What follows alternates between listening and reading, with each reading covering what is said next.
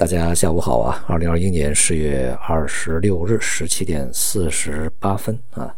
今天的这个国内股市呢是指数大多数下跌啊，但是总体来看呢，这个跌幅还算比较温和啊。行业板块呢也是跌多涨少，个股大概有两千八百多只下跌啊。呃，整个市场呢还是一个震荡的调整的状态，呃，并没有能够这个。呃，显示出啊市场所希望的啊，再有一波这个持续上行行情的这样一个特征啊，因此呢，整体市场仍然是承压的啊，这个机会呢还是结构性的。那么今天呢，像新能源板块呢也是一度冲高啊，然后回落。呃，尽管如此，在整个四季度啊，当前市场没有特别这个优秀的一些板块挑选的时候呢，新能源板块。呃，因为它各方面啊都没有什么特别多的缺陷啊，是一个各方面都说得过去的一个逻辑，所以它仍然有望在接下来的时间里面啊充当整个市场的一些呃比较重要的角色领军者啊这样一个状态。那么同时呢，我们从一些这个行业上面啊也看出呢，就是对于比如说资源类啊啊这些呢，在未来的调控也会加剧啊。发改委呢在。呃，今天也说啊，将这个煤炭呢要列入这个叫做禁止啊谋取巨额利润啊这样的一个品种，未来呢很有可能会在一个基准价上下制定一个区间啊，不得去超过这样的一个区间。呃，因为这样的一个控制，我觉得也没有什么太大问题啊，它也并非是这个。啊，跑出市场化啊，因为整个的煤炭行业大多数还是国企央企啊，所以这样的去这个调整呢也没有什么太大问题啊。但是呢，这个房地产行业今天又是整体大跌啊，呃，这个呢就是市场对于未来整个房地产税征收呃一个连续的反应啊。同时呢，不止如此，呃，远期是房地产税，而近期呢，像一些房企的这个。信用情况啊，债务情况其实也是蛮重的啊。发改委在昨天也是约谈了非常多的重要房企啊，来去谈这些事儿。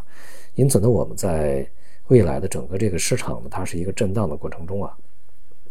结构的行情和结构的风险都是存在的啊。所以说，对于行业板块的一个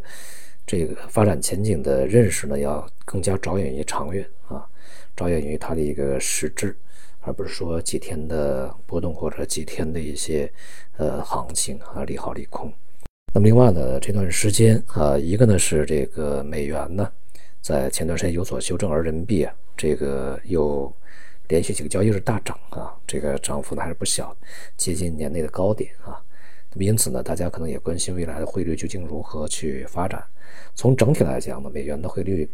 对大多数啊非美元货币走强的这个状态，应该还没有停止，也没有改变啊，因为在未来啊，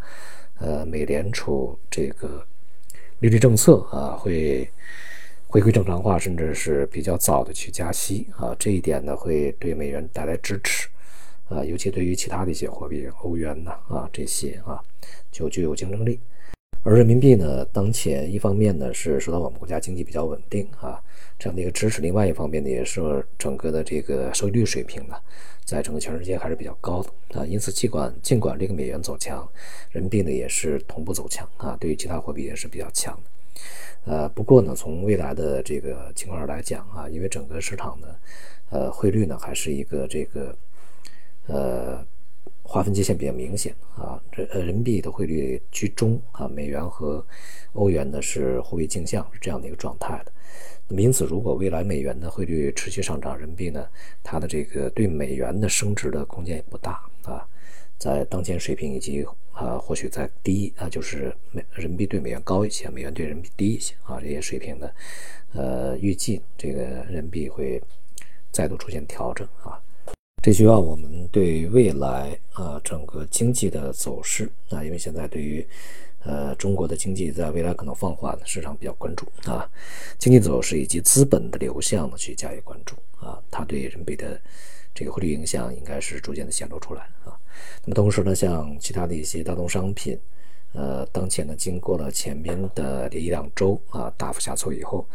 呃，接近它的整固时间，但是整体呢，这个大的趋势已经向下啊，相对来讲比较明朗一些。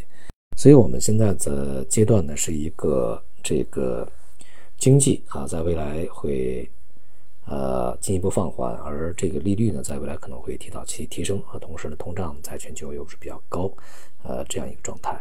呃，认清当下这个形势啊，其实对于这个未来的配置是非常重要。这个时候没有大牛市啊，这样的一个状态，这个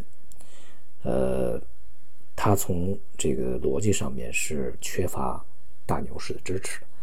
啊，所以说我们对于未来的一些这个行情呢，仍然是以结构性的一个这个机会捕捉为主啊。同时呢，对于大类资产的一些波动呢，也要去对未来的趋势呢加以一个。关注啊，因为大多数大宗这个啊大大类资产的它的波动的一个方向已经发生改变啊。好，今天就到这里，谢谢大家。